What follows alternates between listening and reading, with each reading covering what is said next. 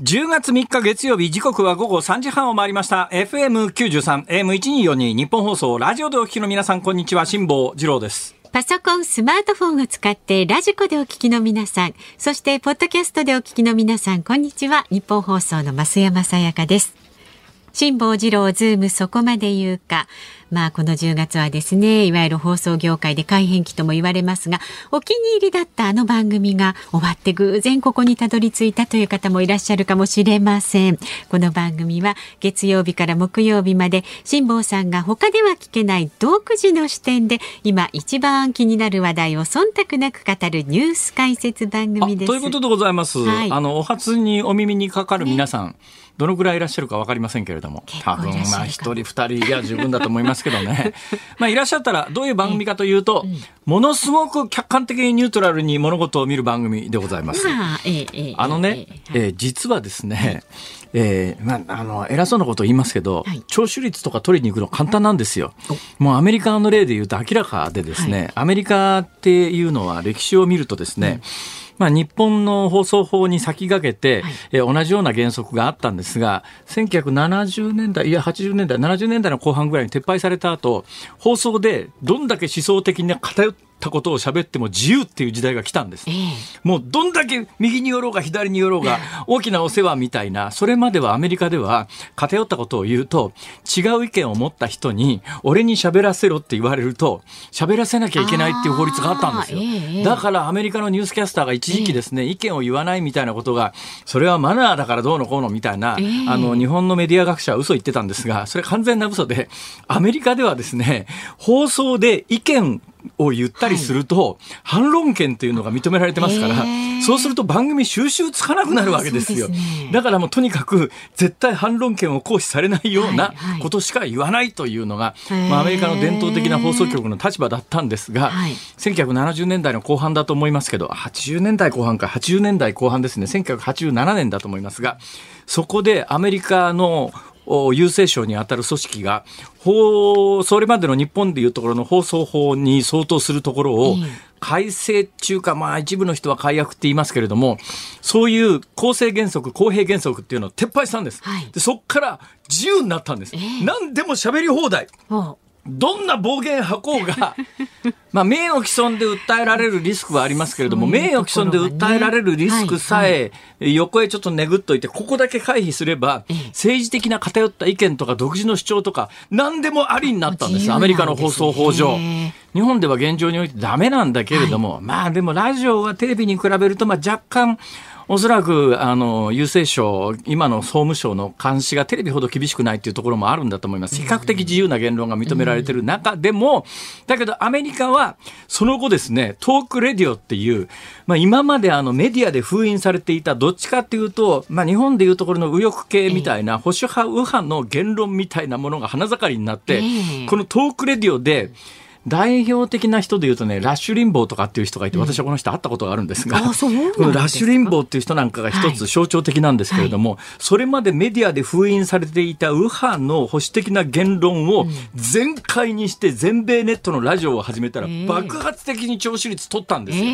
でこれの傾向が実は日本でも間違いなくあるというふうに私は読んでます。だから一定方向の主張をすると、ガチッと岩盤のような支持者が集まるんです、ね、はい、岸田さんはそれをやろうと思って完全に失敗したパターンですが、まあ、それは横へ置いときまして、はい、そうすりゃあのその辺の岩盤の聴取率の対象者が取れるんで、うん、数字は伸びるんだけれども、はい。はい、でも私はそれをやりたくないと、まあ、あくまでもニュースに関して言うと、うん、客観的で正しい事実はこれ、これですよと。こっから先は皆さんが判断してくださいという。もうどんな思想性の方が聞かれても、もう当なことしか言わないという。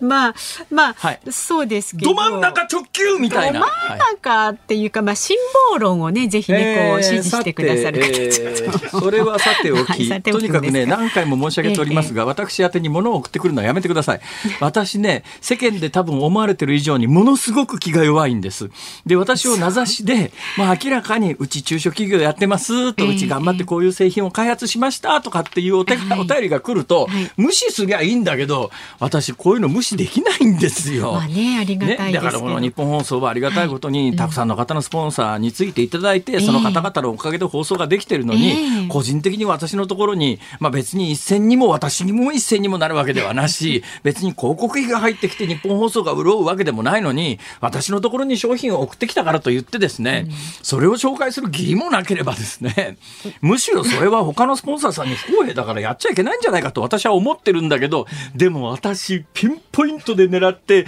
梨とか送ってくる人いるじゃないですか。はいはいもう言っときますけど、私はね、佐藤錦以外は受け付けませんから、今。そういうふうにいろんなこと言うからですよ。忖度しちゃうんですよ。と言ってたら滋賀県のですね、はいはい株式会社イクシルという大変小さなアウトドアの会社がですね、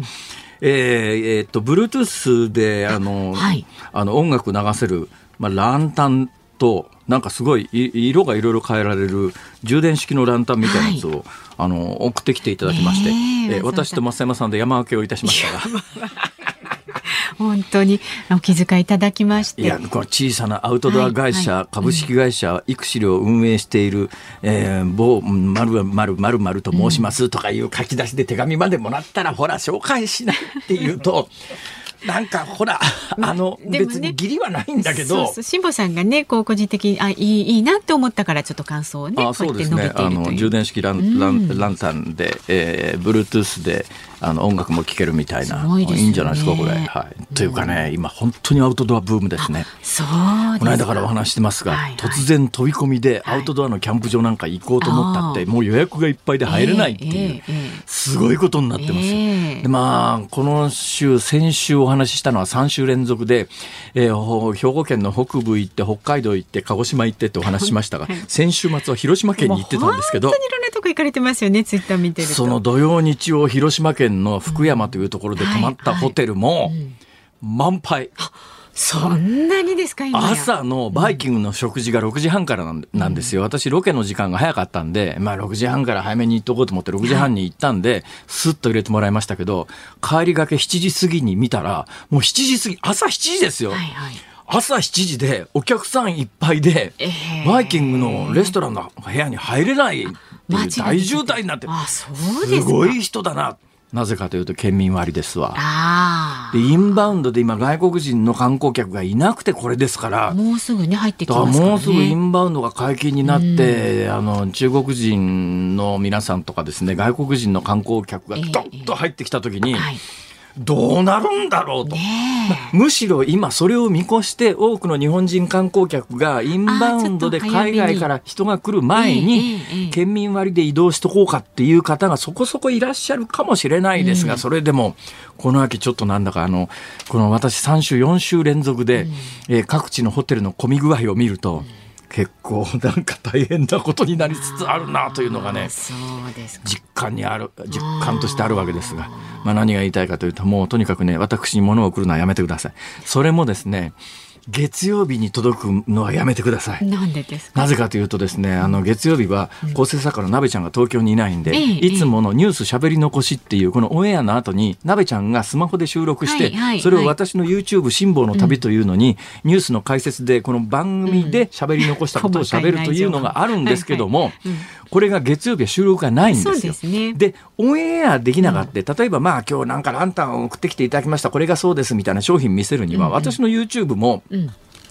いやー今登録者が20万人超えてますからそこそこまああの電波力、電波のパワーのええ。広めるですね、あのものを伝えるだけの力があるので、ええもうちょっとうん番組にオンエアに載せるのは対局的に失礼だな。だけどまあうちのチャンネルでやる分には私の責任ですから、うちのチャンネルで放送するということが火水木ならできるんですけど、月曜日はそれがないからできないんですよ。繰り越せばいいだから月あえ？あ何ですって？で月曜日についたものはもう放送内で処理するしかしょうがないじゃないですか。まあ。ね？はい。はい、いうことでございまして、えーあの小さなメーカーで一生懸命このアウトドアで商品作って開発して頑張ってるところ、私はなんか応援したいなっていうとアドバイスとしてはですね、私がこの間キャンプに行った感覚で言うとですね、今テント用の LED の照明器具みたいなものが流行ってますから。テント用の LED の照明器具。でだからあの小さなバッテリー込みでテントの周りにあのクリスマスツリーのようにわーっと飾るとキンキラキンキラテントがすると子供が喜びますからねこれは、はいはいはい、テントサイトも華やぎますから、まあ、私みたいに古くからのアウトドアマンは何やってんだよこいつらと思うんだけども。実際人がやってるの見てると妙に羨ましくてうちのテントもああやって飾りたいみたいな。みんなそうやってねだんだんだんだん広がっていくわけですよね、はい、どうぞ開発していただいて売れなくても自己責任でお願いします、はい、もううちで宣伝することありませんので、はい、以上でございます。どうもありがとうございます公正中立客観的に物事をお伝えしてまいります、もちろんでございます。今日もよろしくお願いいたしますね。はい。では株と為替の値動きです今日の東京株式市場日経平均株価反発しました。先週の火曜日に比べて278円58銭高い。26,215円79銭でした。短期的な売られすぎに伴う値頃感から半導体電子部品関連株や大型自動車株などを中心に買いが入りました。また為替相場は現在1ドル144円90銭付近で取引されていますさあ、辛坊治郎ズームそこまで言うか。この後はお知らせを挟んでズームフラッシュ。週末から今日にかけてのニュースをチェックしていきます。辛坊さんが独自の視点でニュースを解説する。右も左もぶっ飛ばせ、はい、ズームオン。4時台は今日はですね、あの、今日からノーベル賞ウィークがスタートしますよね。へ へそうなんですよ。うんあのー、今日あたりは、あれね、各省、あの、一日ずつこう、順番に発表されていきますんで、はい、今日は最新情報で多分物理学賞じゃないかという話、あ、違うわ、医学生理学賞か。大体ノーベル賞ってのは医学生理学賞から、えー、出発しますから、はい、えー、楽しみですね。この番組終わった後ぐらいに発表になるんですかね、時間的に。そのノーベル賞に先駆けて、す。でに発表されております。はい、ノーベル賞という。そうです。イグノーベル賞にね、あの、パッと聞いたらノーベル賞かなと思うという、このノーベルル賞の受賞者の方に今日はスタジオ生出演。いらっしゃるんですよ。ノーベル賞受賞者にスタジオ生出演どころじゃありませんよ、はい、本番直前に私、トイレに行ったら帰りに話しかけられた。今日のあの、私、ノーベル賞受賞者です。あ、そうですか？いらしてますか、はい、あららら、えー、もうすでにお目にかかりましたが。千葉工業大学教授の松崎源さんにお話オーラ出てます。あ、そうでしたか。はいつまみを回す際、最も効率的な指の使い方を発見された。すごいすごい。ね、じっくりお話伺っていきます。で、5時台はアメリカのオースティン国防長官が核を使うなとロシアを警告したニュースにズームしていきます。番組ではラジオの前のあなたからのメッセージ今日もお待ちしております。ニュースに関する質問辛坊さんへのツッコミ何でも結構です。メールは zoom zoom アットマーク 1242.com ツイッターは、ハッシュタグ漢字で辛坊治郎、カタカナでズーム、ハッシュタグ辛坊治郎ズームでつぶやいてください。で、この番組ではですね、ズームをミュージックリクエストと題しまして、ラジオの前のあなたが選んだ一曲をね、エンディングでお送りするということでお送りしてるんですが、別名、まあ、忖度リクエストと言いまして、辛坊さんが決めたリクエストテーマに沿って、リクエストを送っていただきますが、今日のお題は？素敵なキャンプ用 LED ランタンをもらった時に聴きたい曲素敵なキャンプ用 LED ランタンをもらった時に聴きたい曲これなんかいろいろ発想が広がりそうですねうん、結構なんか素敵な曲がありそうな気がしますよね。はい、はいはいこちらもズームアットマーク一二四意外とでもこういう時来ないんだよね。皆さんね一筋縄ではいきませんからね。なんでその曲を選んだのか理由も一緒に書いて送ってください。さあズームそこまで言うか。この後はズームフラッシュです。ニッポン放送ズームそこまで言うか。このコーナーでは辛坊さんが独自の視点でニュースを解説します。まずは週末から今日にかけてのニュースを紹介するズームフラッシュですウクライナ軍が1日ロシア軍が陣取ってきた東部ドネツク州の要衝リマンを掌握したと発表しました前日にはロシアがドネツク州を含む4つの州の併合を一方的に宣言したばかりでした。新型コロナの感染者が増加した8月陽性になり自宅療養していた京都府内の妊婦が陣痛後に分娩先の病院が見つからず救急車の中で出産していたことが1日分かりました。車内に医師や助産師はおらず救急隊が対応したということです。元プロレスラーで参議院議員も務めたアントニオ猪木さんが1日心不全のため亡くなりました。79歳でした。猪木さんは厚生労働省指定の難病全身性アミロイドーシスとの闘病を続けていました。資本金が1億円を超え都道府県が課す外形標準課税の対象となった企業は2020年度におよそ2万社でピークの2006年度からおよそ1万社減ったことが昨日分かりました。総務省は相当数の企業が課税を逃れる目的で1億円以下に減資した可能性があるとみています。50年以上にわたって新宿駅を象徴する建物だった小田急百貨店の新宿店が昨日本館での営業を終えました。西口の大規模再開発に伴って解体されるもので明日からは近隣の商業ビルで売り場の規模を縮小して営業されます。ツタヤなどを展開するカルチュアコンビニエンスクラブ系の T ポイントとクレジットカード大手三井住友カードの V ポイントが2024年の春に統合し新たなポイントブランドを作ることが分かりました。会員数は単純合計で国内最大級となる1億2200万人に上ります。第二次岸田改造内閣の発足後初めての本格論戦となる臨時国会が今日召集されました。物価高騰対策や旧統一協会と政治との関係などが主な争点となる見通しですはい。私がこの番組で再三指摘していて、そういうことはあるよねっていう恐れていたことが現実にあったということが、今日ニュースになりました。えー、新型コロナの感染者が増加した8月に、あの、自宅療養していた京都府内の主婦、まあ、妊婦さんがですね、陣痛を、になったんだけど、えー、受け入れしてもらえなかったと。で、当然のことながら、この妊婦さんは、まあ、あの、どこで出産するかは決めていて、そこに定期的に通っていたんだけれども、はい、その定期的に通っていて出産予定だった産院がコロナの患者さんを受け入れていなかったので、うん、予定してたところに入れなくなっちゃったと。うん、で、どうすんだよって言って、まあ言うやなんだ、たらい回しっちゅうと言葉が悪いけれども、どこかあの受け入れ先がないかと思って探してる間に見つからずに、はい。えー、救急車の中で生まれちゃったって産んじゃったって、まあ、母子ともに健康だったということが何よりのニュースなんだけれども、あの、やっぱり今ね、二類相当感染症というふうに扱われてるから、こういうことが起きちゃうわけですよ。まあ、今回はあの母子ともに健康でよかったですが、その他のところでどんなことが起きる可能性があるかというと、もう起きる可能性があるっていうか、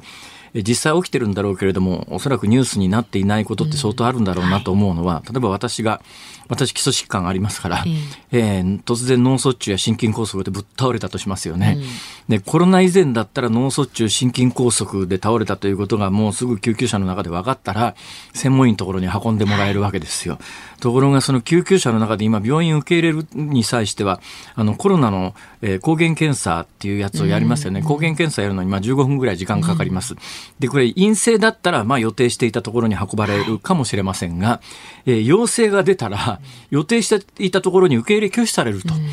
ほいじゃあ、あの、一刻を争う脳卒中だの心筋梗塞なのに、えー、コロナが陽性だからって言って、何のコロナの症状も出ていなくても、受け入れてもらえずに、たらい回しの挙句、時間が経過して死んじゃうと助かるものが助からないとか、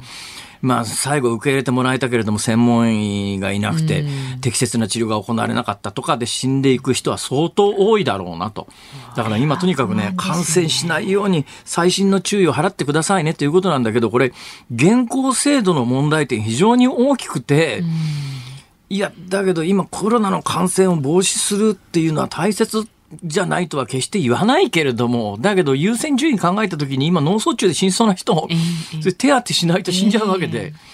で、この番組でも再三申し上げているように、今から2年前、2年半、半もいかないな、2年数ヶ月前に厚生労働省は、それまで自治体でバラバラだった、何をもってコロナ死亡と認定するかの判定基準を変えてですね、それまでは自治体バラバラだったんですが、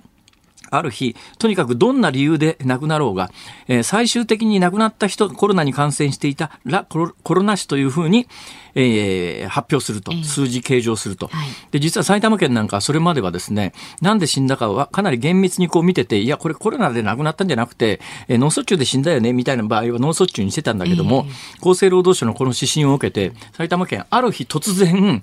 1日のコロナ死がボンと増えたことがあるのは、それまでに別の死亡だとして計上されてたのを1日にまとめて計上したんですね。現状においてもそうで、現状においてコロナ死というふうに発表されてる人の、実はこれ統計がないから数字がわかんないんだけど、おそらく相当数はコロナが悪化して亡くなったんじゃなくて、例えばさっき言ったご高齢の方が、まあ実際老衰に近い形で90代の方が亡くなるとか、でも亡くなった時にコロナに感染していたら自動的的にコロナ死と発表されるわけで、現状発表されているコロナ死と、えー、されている人の相当数は、他の理由で死んでるけれども、統計上はコロナ死と出てきてるっていうことがあるわけですよ。いつまでこういうことを続けるんだと、もう弊害の方が大きいってみんな分かってるのに、方針転換できないっていうのは、これはもう政治の責任だと思いますよ。まあ、政治の周りにいて、あの、いろんなこと言う人たちはいますけれども、最終的にやっぱり政治決断すべきは政治の、政治家の責任なんだけれども、どうもそれができずに日本のコロナのあの、まあ、いや、どういう病気として扱うかというね、はい、えー、これに関して言うと全世界の中で、まあ、一番遅れてるのは中国ですけども、その次ぐらいにはもしかすると日本が遅れてんじゃないのという今状況になりつつある。その結果として、えー、予約していた産院で出産する予定が コロナの検査で引っかかっちゃったから、はい、たらい回しの挙句産院で出産でき出産できずに救急車の中で出産して結果的に母子ともに健康だったからよかったけども、これ何かあったらどうすんだよっていう。ね、本当ですね、はい、ということが現実に今起きていることであります。はいうん。さて、資本金が1億円を超えて、都道府県が課す外形標準課税の対象となった企業が、えー、2020、2006年から比べて2020年、1万社減ってると。えー、あの、3万社ぐらいから1万社ぐらい減って、今2万社ぐらい。外形標準課税って何かというと、企業が税金払わなきゃいけないのは、基本的にまあ個人でもそうですけれども、こんだけ儲かりましたと。はい、こんだけ儲かりましたから、その儲けに対して、えー、このくらいの割合で税金払いますっていうのが通常の税金ですよね。はいえだから所得がゼロの人は税金払いようがない。ところがですね、はい、法人に関しては、どうもまともに法人税払ってない企業も相当あるよねと。大企業はやっぱり社会的責任として、社会的責任として、たとえ利益が出てなくても税金払いなさいよということになったのが、この外形標準課税というやつで、一定規模の会社は儲かってなくても税金払わなきゃいけない。うんうん、で、一定規模というのが資本金1億円なんですよ。うん、だから、この外形標準課税を逃れるために、資本金減らして、で、税金払わないっていう、そういう企業がむっちゃ増えてるという。何なんだろうね、これはと。はい。えー、あ、時間が来ました。はい。ズームフラッシュでした。時刻は4時になりました。えー、10月3日月曜日、日本放送から辛坊治郎と。増山さやかでお送りしています。ズームそこまで言うか、メールをご紹介します。はい、広島県福山市の壁さんからです。ほうほう辛坊さん、福山城にようこそおいでくださいました。ねえー、城郭で福山城の T シャツをプレゼントさせていただいた。ありがとうございました。壁と申します。なんか、新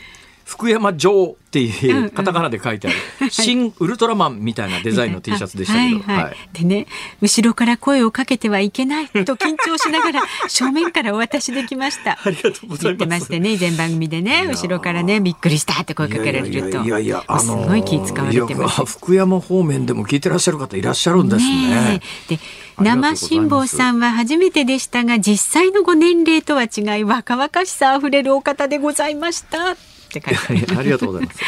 えー、まあ実際の年齢は確かにそこそこいきましたので、えー、もう最近何をするにしても体があちこちギクシャクするんですよ。そんなこと言わないでください本当にね、ロケバスみたいなやつから降りるのでも、うんちょっとどっか捕まらないと不安で、はいはい、ぴょんぴょん飛び降りるっていうと、ちょっと怖いな、どっか、どっか捕まってないと、ぐきっていったらどうしようとかって思ったりなんかして、捕まるぐらいはしてください。津波には勝てないなと思ったりなんかしておりますが、いや福山ってイメージあります？ない。あんまりないでしょ、うん、福山イメージある人少ないと思いますよ。山陽新幹線に乗っても広島の手前で新幹線が止まるところっていうぐらいのイメージで、うん、私は長年ですね福山と徳山の区別がつかずにですね徳山ってもうちょっと西側の方にあるんですが、えーえー福山と徳山の区別がつかなかったんですが今回福山というところに行ってだいぶ輪郭がはっきりしました。そうですか。そこにね福山城というお城があるんですが、はいはい、これ西日本唯一の福山藩というのは不代大名の徳川時代に、うん、だから他みんな戸様なんだけれどもその中にポツンと不代大名っていうのがこれ徳川の徳川家康のいとこが初代藩主なんだけどそこがの人が作った城が福山城というのでここが西日本における徳川の守りの拠点だったというそれが福山というところなんですが行ってあの友の浦っていうこれ有名な景勝地があるんですがこの友の浦有名なんですけど、うんうん、実は友の浦があるのは福山なんだけどそれすら知らなくて。ああ福山っていいとこだなと、で福山っていいとこだなというのをですね、うんえー、これから東京帰って必ずあのあちこちで言いますからと、うん、現地元の人に約束をして帰ってきてしまいましたんで、はいはい、今こうして言うわけで。だからといって私の懐に何かが梨の一個も転がり込むとかそういうことございません。そういう駆け引きになっちゃうね。そういう尺度とものも転がり込まないと言ってるんです。そうそうそう。ね、はい、まあでもいいところ。え、うん、あの T シャツありがとうございました。うん、えあの YouTube の撮影で、えー、多分今週か来週には必ず着着用して YouTube に出演させていただきますので、まあまあ、えー、楽しみにお待ちください。壁さんお待ちになってください。ありがとうございました。さあ番組ではまだまだあなたからのご意見こちらでお待ちしております。メールは z o o m zoom アットマーク一二四二後ろから声をかけるのやめてください。あのもうあのもしかすると ね、えゴルゴ13みたいなことになりますから。俺に後ろから声かけるなよみたいな。そう。今 いいです。気にしないでください。人の話を中断してまで喋るようなことでもなかったですね。本当ですよね。あ中断してるって意識はあるんですね。ね。すごくあるよ。そうですか。えじゃあツイッターはハッシュタグ漢字で辛坊治郎カタカナでズーム。ハッシュタグ辛坊治郎ズームでつぶやいてください。今日のズームオンミュージックリクエストのお題はですね素敵なキャンプ用 LED ランタンをもらった時に聞きたい曲です。こちらもズームアットマーク 1242.com でお待ちしております。この後はつまみを回す際最も効率的な指の使い方を発見した研究で今年のイグ・ノーベル賞を受賞しました千葉工業大学の松崎源さんにお話を伺います。ニッポン放送辛坊治郎ズームそこまで言うか。この時間特集するニュースはこちらです。つまみを回す際最も効率的な指の使い方を発見。千葉工業大学の松崎教授がイグ・ノーベル賞を受賞ノーベル賞ウィークが今日から開幕しましたが、遡ること2週間ほど前の先月16日、ユーモアに満ち奥深い研究に贈られるイグ・ノーベル賞の今年の受賞者が発表され、千葉工業大学教授の松崎源さんらのチームが見事工学賞に選ばれました。松崎さんが人生をかけて本気で研究するのは人がつまみを回す際最も効率的な指の使い方。一体なぜこのような研究に夢中になったんでしょうか。この時間は今年のイグ・ノーベル賞を受賞した千葉工業大学教授の松崎健さん源さんにお話を伺います。この度はおめでとうございます。よろしくお願いいたします。千葉工業大学の松崎と申しますすげえ本人だ本人だ。そうですよご本人ですよスタジオ。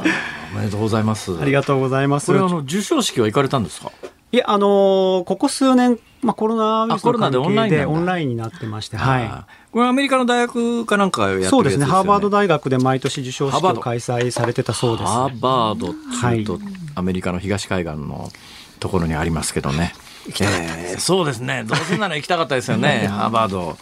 そう。いや、私、このニュースはね、新聞で読みましたから、へえと思ってたんですが、まさかご当人にお目にかかれるとは。大変光栄です。ありがとうございます。えこれあの、どういうふうに、いつ頃通知が来たんですか？これは4月頃にですね、えー、突然英文のメールが届きまして、はい、これ大体怪しそうな感じがしまして、えー、ちょっと開けるのをためらったんですけれども、ちょっと意を決して開けてみまして、えー、で、まあ、あの一応何度かそのやり取りをするうちに、まあ、イグ・ノーベル賞というものだということで、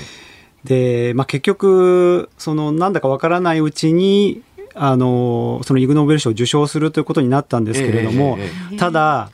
あの授賞式発表までに誰にも言わないでくださいと、これますます怪しい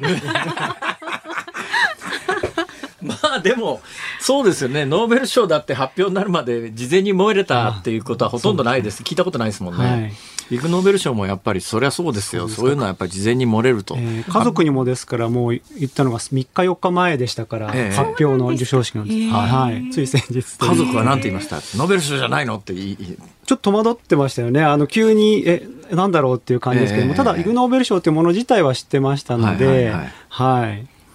そんな感じでしたね、家族は喜んでくれましたまあ、こう、おいおいいろいろ取材ですとか、こういう場に、あの、お邪魔するようになって、ええ、あの、喜んでますけれども。当初は何だろうっていう感じですよね。そうですか。あの、本体のあの、えー、北欧のノーベル賞はですね、受賞すると、あの、まあ、一つの賞で3人ぐらいまで今受賞しますけども、合計で1億円ぐらい賞金出たりするじゃないですか。イグノーベルっての賞金あるんですか？えっ、とですね、ちょっと今日お持ちしたんですけれども、こちらのあ、なんか。超ジンバブエドルというえ、え？いいんですか？触って。大丈夫ですか？うわ、一兆ジンバブエドルの本物ですね、これはね。本物かどうかはちょっと定かではないんですけれども。しっかりした紙ですね、これ。使えないことは間違いないですね。リザーブBank of Zimbabwe。だジンバブエが多分あの強烈なインフレ、ハイパーインフレだった時の通貨かなんかかもしれないですね。えー、とにかくね、0が1、2、3、4、5、6、7、8、9、10、11、12、13。1の後に0が13ついてる。えー、 Reserve Bank of Zimbabwe って書いてあるんですが、うん、10 trillion dollars っていう、えー、これ、これ1枚ですか？送ってきたのか、これ。そうなんですよ。それだけ。ちょっと現物こうちょっと触るの申し訳ない。ありがとうございました。大変貴重なもの、ありがとうございました。はい。もしかすると本物かもしれないですね。ジンバブエのね。どうなんでしょうか。あ、ちょっと待ってください。あれ、あれ、ちょっと。アクリル越しにちょっと渡すすみません。お渡しするのに間についたてがあってですね。今、あの、お渡しできなくて失礼しました。さて、えー、そのもともとの今回受賞された論文っていつ頃発表されたもんですこれはあの大学院に在学中この千葉工業大学の大学院在学中に学生の時の研究になります。えー、何年ぐらいですか、正確に。24、5年前ですかね。24、5年前の研究ですか？はい。それで論文として発表されたのは？えっ、ー、と、それが、えっ、ー、と、1999年1999年え、はい、23年も前の論文なんですか？そうなんですよね。どう探し出したのか。いや、そこですよね。それ、あの、イグ・ノーベル賞の事務局はどうやって探したんですかね、その論文って。いやちょっとそればっかりは本当に、あの、何か応募したわけではありませんので。えーその時の論文ってどこに発表されたんですか？それ英語、英文の論文も当然、はい、英文もあの国際会議では発表してるんですけれども、えー、まあ、国内の日本デザイン学会というところの学会誌に掲載されたんですね。はい、日本デザイン学会は分かるんですけども英文の論文でいうとどのジャンルになるんですか？えー、やっぱり同じような感じですか、ね、そうですね。で我々そのデザインの研究っていうのはこう人と物の関係をどんどん追求していくっていうテーマが多いんですけれども、そんな中で、まあ、今あのいろいろあのインターネットで論文も検索できますので、はい、そういった中でちょっと目に留まったのかなという感じですね。私ね、今回の、えー、受賞の話でどうして受賞したかというね、うん、つまみの大きさがっていう話、えー、まあ、その話はこれからゆっくり聞きますけど、はい、それを新聞でパッと見たときに、確かにあるよなと、一瞬思って何があるよなと思ったかというとですね、我が家に、えー、今から20年ぐらい前に買ったあのオーディオがあるんですよ、うん、そのオーディオのボリュームつまみっていうのがあってですね、はい、このボボリュームつまみっていうのがやたらでかいんですよ。ね、これやたらでかいボリュームつまみで、はいはいはい、それを回そうと思うと当然こう本能的に全部の指でいきますよね。ね。すごい力かけようとするんだけど、うん、それがボリュームつまみなんでふにゃふにゃで いつもこうつまんで回そうとすると、うん、ものすごくこう力の入れ加減で戸惑うんでこのつまみこんなにでかい必要ないんじゃないかと。どうしてこのこのオーディオはこんなでっかいつまみにしたかなっていうのはすっごい謎だったんですけども、まあ、今回論文見てですねそりゃそうだよねっていう今回の論文の本体教えてください。そうです。まずあの根本的にはその先ほど申し上げたようにその人の体と物の関係を探るっていうところがやっぱりありまして、えーはい、で小さな直径のものは2本指を使って回しますし、えー、もう少し、ね、そうですね。もう少し大きくなると3本それからもう少し大きくなると4本5本っていうふうに変わっていくんです。これ無意識に皆さん行ってると思うんですけれども、その境目境界を知りたいっていうのがあったんですね、えでそのために実験を繰り返しまして、えなんとかその使う指の本数が直径の変化によってどう変わるかというところと、接触する位置がどうなのかっていうところを、まあ、導き出したということなんですね。もともとそこに興味を持ったのはどこなんですか？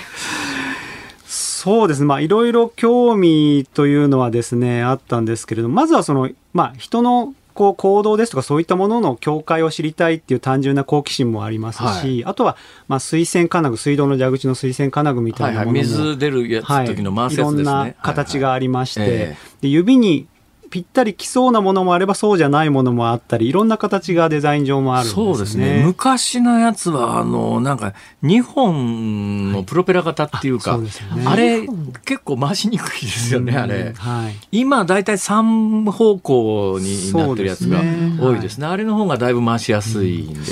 はい、デザインっていうのはやっぱりそういうふうに人間工学に基づいてものすごく細かいろいろ皆さん考えて作ってらっしゃるんですねそういうところをちょっと今回のこの あの受賞で皆さんにも知ってもらえたらなというのは確かにありますね。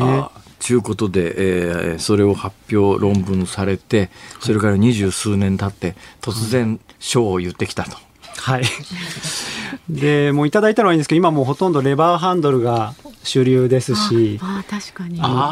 スマートフォンもタブレットもタッチパネルの操作ですし、えー、もう今日もあのラジオ局に伺うっていうんで、どれだけたくさんのつまみがあるんだろうと思って期待してきたんですが、あんまりないんですよね。ミキサーさんのね、操作するところもね。あの、ダイヤル回すっていうのが昔当たり前、ラジオもテレビもね、チャンネル回す、えー、チャンネル回すっていう。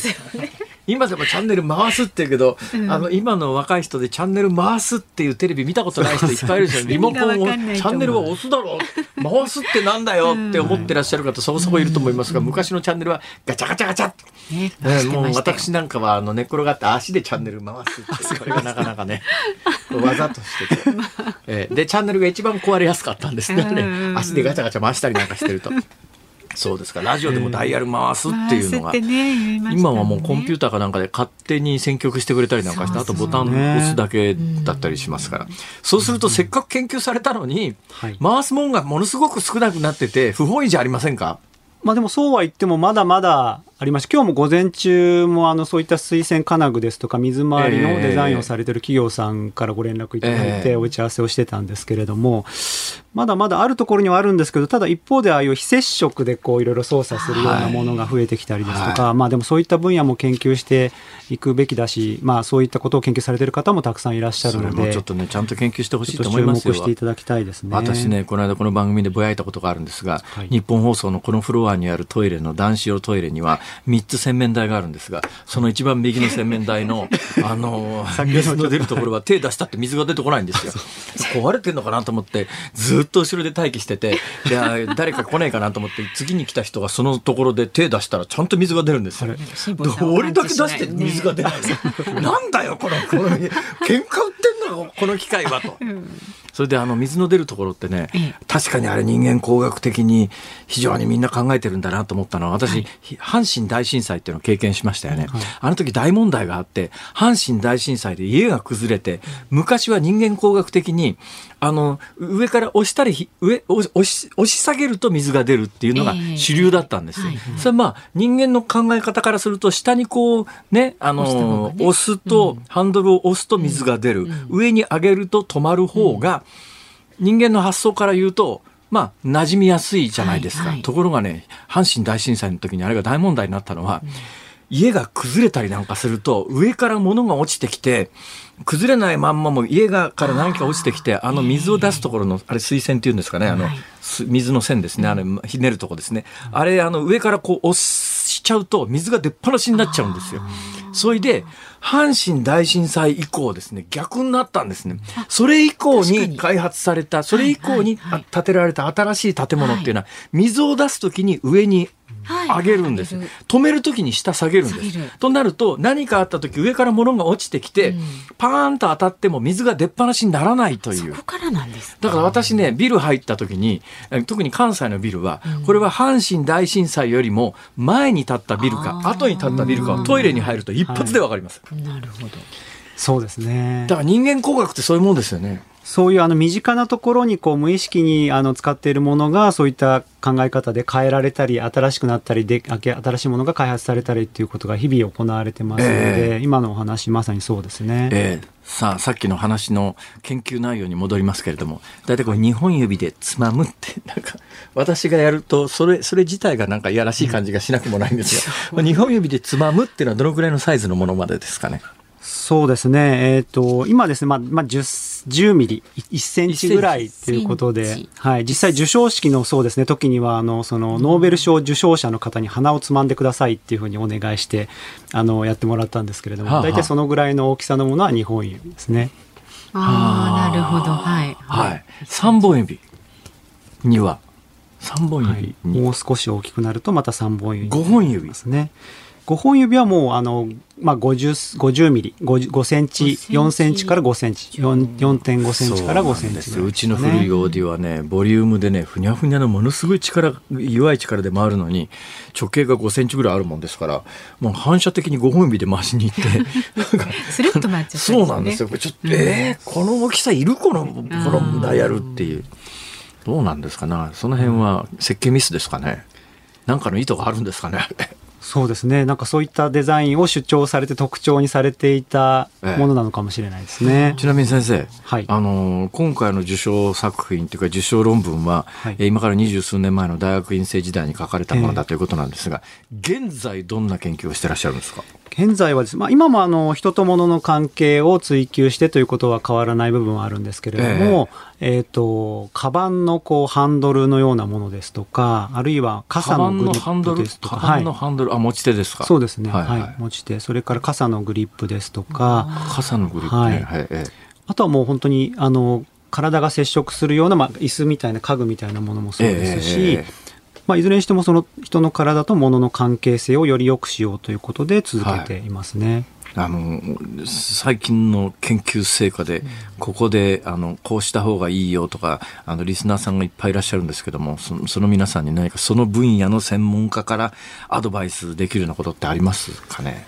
そうですね、まあ、あのとにかくあの我々こう実験をするときにはですね、はい、いろんなものの状況ですね。状況設定をの設定を考えながら想定しながら実験を繰り返してもののまあ形ですとか、えそういったものを考えていきますので、はい、あのどうしてもあのなんていうんですかすでにあるデータを使ってっていうこともあるんですけれども、はい、やっぱり一つ一つ試作を重ねて作って試してっていうことをやっぱり繰り返していくっていうことは重要かなというふうに思ってますね。先生どうですか？あの今回まあイグノーベル賞ですが、はい、いっそのこと本体のノーベル賞も狙ってみましょう。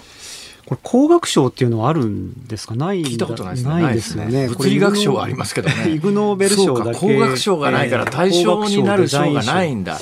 どうですか、医学生理学なんか近くないですか？なんとなく。人の体に関わることでそうかもしれないですね。多分ロボットとかなんとかっていうことで開発しようと思うと人間追求して追求して人間、はい、何をもって人間と考えるかっていうのは、うん、なんか共通点ありそうな気がします、ね、そうですね。あの私のどもの学大学でもロボットの研究ですとか、えー、宇宙の研究ですとか、はい、かなり広くやっていまして、最先端の技術的なこともやっているんですけども、まあ、私はそういう身近なもので人との関係でってやっていますので、はい、まあ、そういう意味でもあの可能性というか、まあ、ロボットも含めてですけれどもいろんな可能性につながっていくといいなというふうには思ってますね。私ねロボットでいうと本当に前から不思議だなと思ってるんですがあの関西にはですね大阪大学というところでもうロボットずっと研究してる先生がいるんです有名な先生が。でそのロボット研究してる先生は人間そっくりなロボットを作るんだけどでもご本人に、えー、コピーね多分シリコンで型取ったようなロボットも作って、もう100メーターぐらい離れるとそれはどっちがロボットでどっちが人間かわからないんですが、やっぱり至近距離になると、どんだけ似せて作ってても、ロボットと人間は、はっきりわかるっていうか、むしろに煮れば煮るほど気持ち悪くなってですね、あどういうことなんですかねあの感性って。そうですね。やっぱり距離感とかそうですね。あのそういったこともあるかもしれないんですけどもちょうどその私が学生の頃に隣の建物の先輩が研究してたのが、ええ、これこれとそれとあれ？みたいなその距離が？どこはいはい、どこまでがこれで？どこまでがそれで？あれの距離がどこまでか、そんな研究をされてたんで、ええ、それもすごく面白いですよね。私の指の本数の境目を知りたいっていうのもそうですけど、はい、そういう人の距離ですとかものの関係性っていうのは、先ほどのロボットの見た目もそうですけれども、はい、どこからが本物でどこから偽物かとかですねそういう境目を探るっていうのは、まあ、すごく面白い私も興味がある点ですよね。面白いんですね。こことそこの違いは何センチみたいな。それもデザインの分野で空間の中でどこまでがこれでどこまでがそれでっていう研究をされている先生もいらして。まあ、当時すごく私も刺激を受けました面白いっすね、はい、そう考えたら研究のネタは身の回りにいっぱいありそうですね。すはい、えー、先生これから取り組んでみたいのは？そうですね。これからまあでも今までと変わらず皆さんの役に立つようなものをデザインして開発して研究成果を生かしたいということはありますね。はい。とりあえずうちのあのオーディオのでっかいダイヤルなんとかするい。らねえだろこんなでっかいつまみ。何かあるんですよと何かあるのかな、えー、紐解いてください辛坊さんがそれはね。無理です、ねはい、先生ありがとうございました、はい、今日はお忙しい中ありがとうございました。千葉工業大学の松崎教授イグ・ノーベル賞って16年連続日本人らしいです、ね、はいそうなんで日本人そんなに受けるんですかねこの賞。いやどうなんでしょうかね。それも不思議ですよねまあ、先ほどちょっと申し上げたようにそう自由な研究の環境だとか、まあ、私もいろいろ自由にやらせてもらったっていう経験がありますので、えー、そういう現場の状況っていうのはあるのかもしれないですね。日本の学会は世界の学会に比べてとっても自由かもしれない。そうですね。だとするといい話ですね、これはね。はい、そう思います。その3トリリオンジンバブエドルを胸のポケットにさしてらっしゃって。ありがとうございました、貴重なもの。どうもありがとうございました。ニッポン放送辛坊治郎ズームそこまで言うかをポッドキャスト YouTube でお聞きのあなた。いつもどうもありがとうございます。ニッポン放送の増山さやかです。お聞きの内容は配信用に編集したものです。辛坊治郎ズームそこまで言うかはラジオ局ニッポン放送で月曜日から木曜日午後3時半から毎日生放送でお送りしています。番組はラジオの FM93 AM1242 に加えてラジコでもお聞きいただけます。ラジオラジコではポッドキャスト YouTube 版にはないコンテンツが盛りだくさん。アトムさん吉田由紀ちゃんの中継企画。さらに辛坊さんが「夕刊富士」の気になる記事を解説するコーナーそして辛坊さんが聞きたい曲をお送りする「ズームオンミュージックリクエスト」などラジオラジコでしか聞けないあんなことやこんなことがいっぱいです。ポッドキャスト YouTube を聞いた後はぜひラジオラジコで辛坊治郎ズームそこまで言うかをお楽しみください。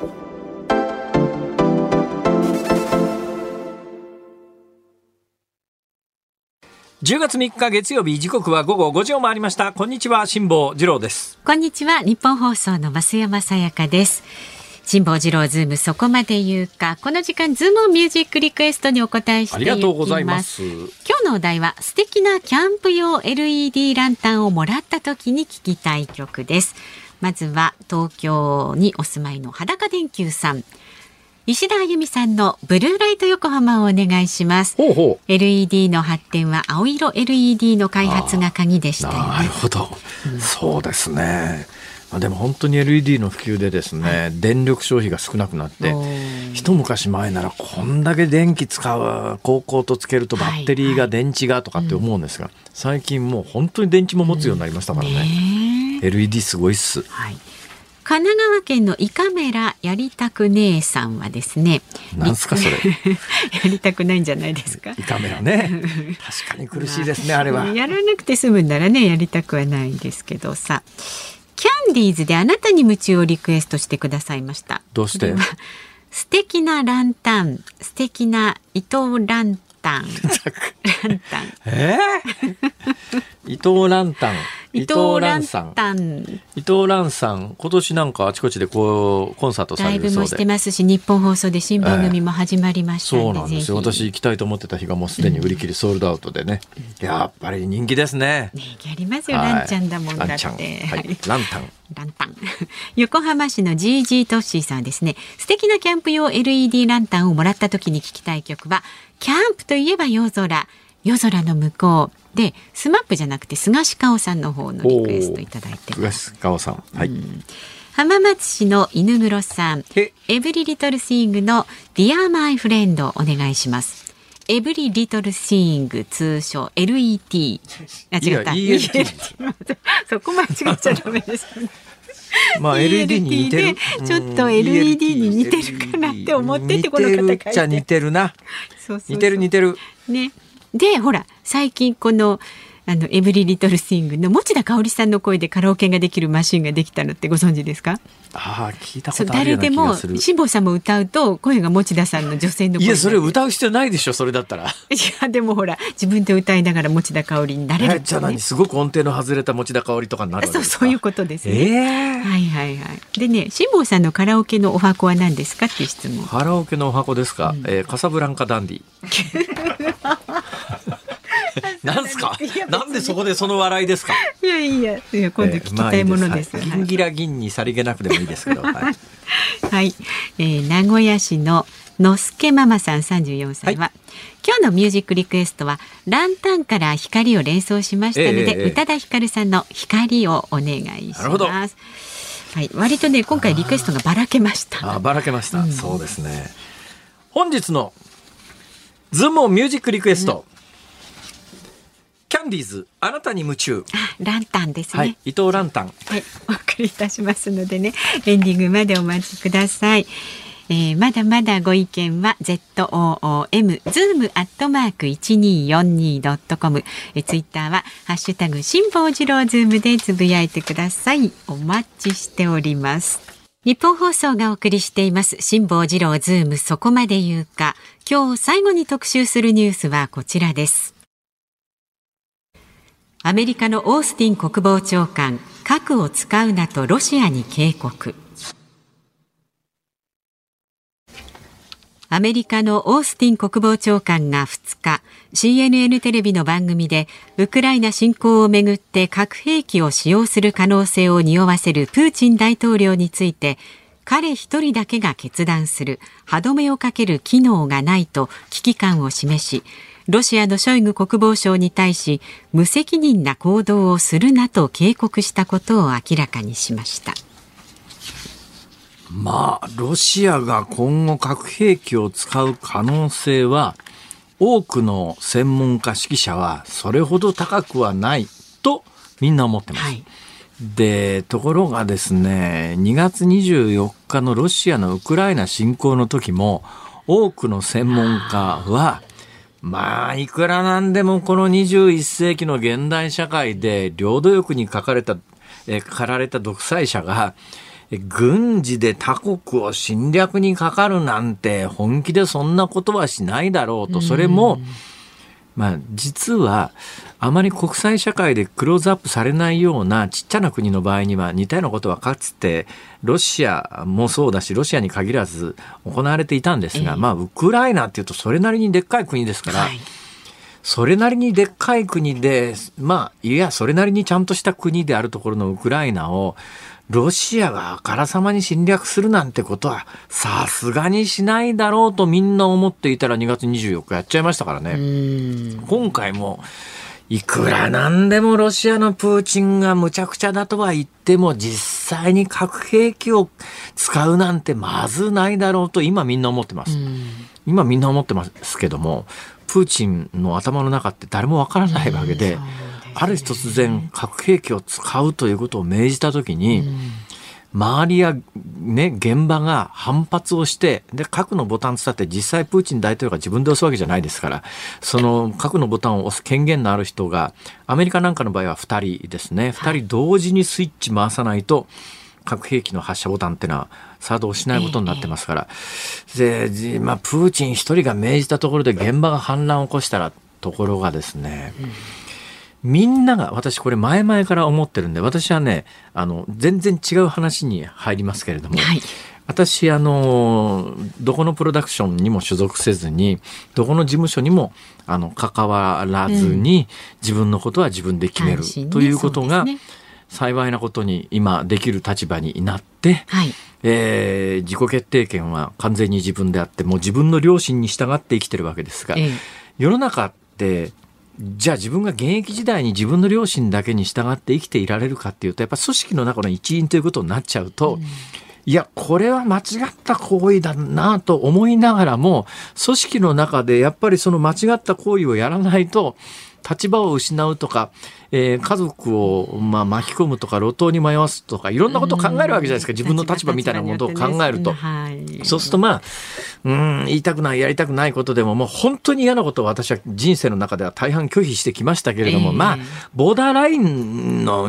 上のものぐらいだったらまあしょうがないもん。まあ自分も組織の一員だからと思って両親にが必ずしも100%合致しない、えー、言動みたいなものも。でそれがもう嫌だ嫌になったので、うん、少なくとも残りの人生に関しては自分の常にあのそれが結果的に正しいかどうかなんかは歴史が判断することでわからないですが、えーうん、少なくとも自分の両親に反するようなことを言ったりやったりしないで済むような残りの人生を歩もうと思ってここまで来ました。でプーチン大統領の支配下にある人間が全員自分の両親に従って正しいことを判断して判断していた場合には、おそらくウクライナの戦線もこんなに広がらなかっただろうと思うんだけれども、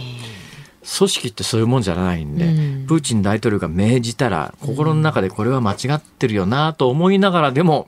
やってしまうリスクは付きまとうから、だからみんなが正しい判断できれば、えー、むちゃくちゃなことが阻止できるかというと、必ずしもそんなことができないわけで、うん、今後、プーチン大統領がもし核兵器を使うという判断をしたときに、止められるかというと、はい、なかなか止めるのは難しかろう。じゃあそのリスクがどのぐらいあるかというとですね、危機が高まっているのは間違いありません。というのは、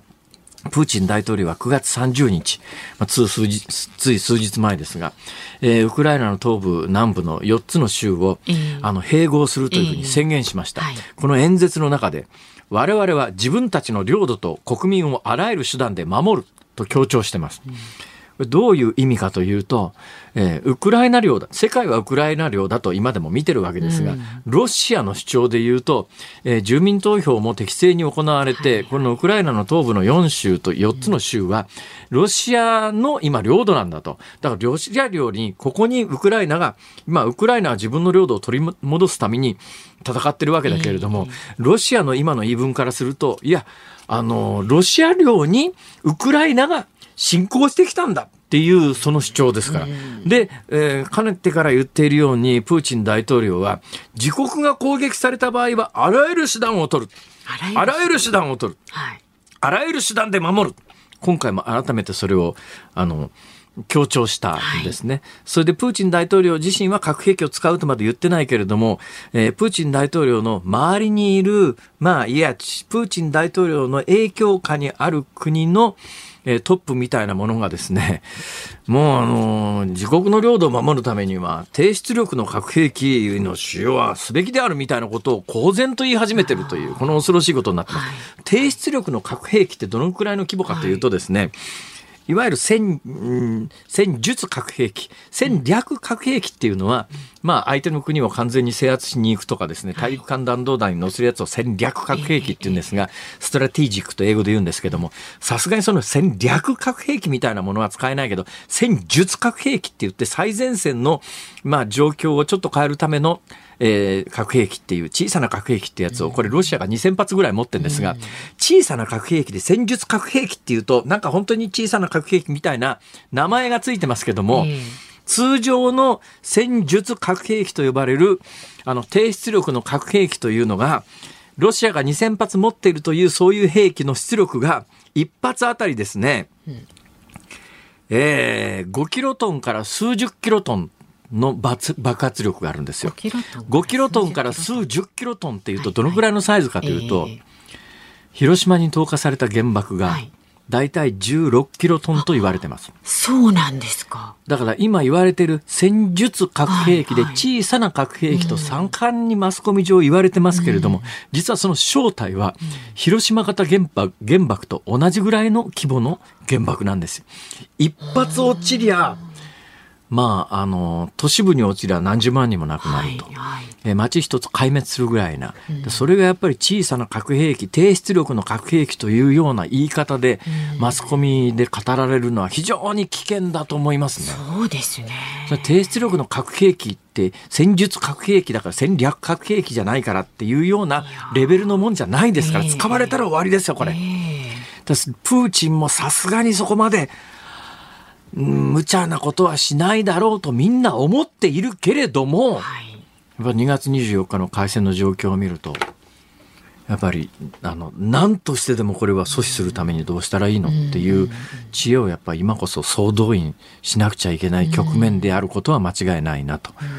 思います。はいえー、今日のこのコーナーはもうちょっとあの喋りたいことはいっぱいあるんですけれども。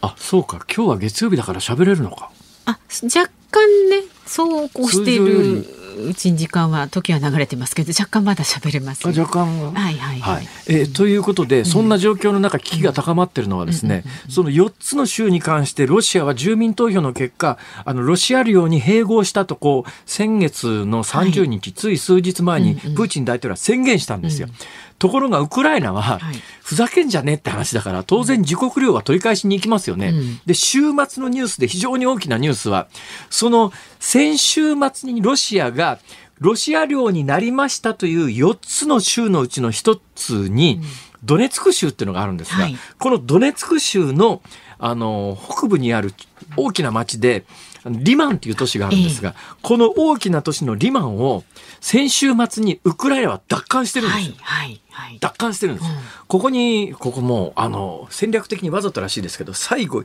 一本だけ街道をの道を残したんですね。うん、つまり完全に包囲して、逃げるんだったらここしかないよっていうところの出口を一箇所開け開けて包囲したんですね。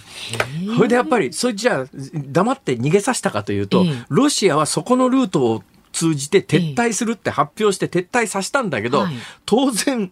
ウクライナにしてみたら、もう初めからそこに追い込むつもりでやってますから、そこにウクライナは総攻撃かけてますから、相当な数のロシア兵が先週末から今週にかけて、えー、先週末にロシアがうちの領土だと宣言したところで、ロシア兵が相当死んでるはずです。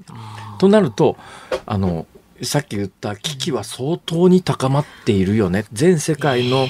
指導者は、いや、いくらプーチンでもそこまではしねえだろうって言ってんだけども、状況はかなり、あの、えー、っていうところまで来てるし、だけど、だからといってこれはウクライナを攻める話ではないんで、ウクライナは自国を取り戻そうとするのは当然なんで、はい、だからもうプーチンのやってることはむちゃくちゃだということをまず大前提に置いとかないと、ちょっと視線、視点が狂うかなっていう感じはいたします。はい、ズームオンでした。ズームミュージックリクエストをお送りしたのは神奈川県のラジオネームイカメラやりたく姉さんのリクエストキャンディーズあなたに夢中。えー、今日は LED ランタンの話から、ランタン、ランタン、ランタン、ランちゃん万歳！ということでキャンディーズになったわけですが、ところが曲がかかるなり、私の目の前にいる増山さんがですね、えー、でもこの曲って選曲ってセンターがランちゃんじゃなくてスーちゃんだったはずだとかって言い始めてですね。そうです、そうです。えー、調べてみたら確かにスーちゃんが真ん中で。あの、リードボーカル撮ってたのはスーちゃんですああの、キャンディーズというのは、あの、えー、石破防衛大臣が、はい、大好きだったということで、ね、あの世代にはぴったりらしいですけども、うん、ランちゃん、スーちゃん、ミキちゃんというお三方の、はいはい、えー、トリオのグループで、うん、えー、まあ一番人気、申し訳ないけど一番人気はやっぱりランちゃんが一番可愛くて、ランちゃんが人気で、今も、えー、ソロで、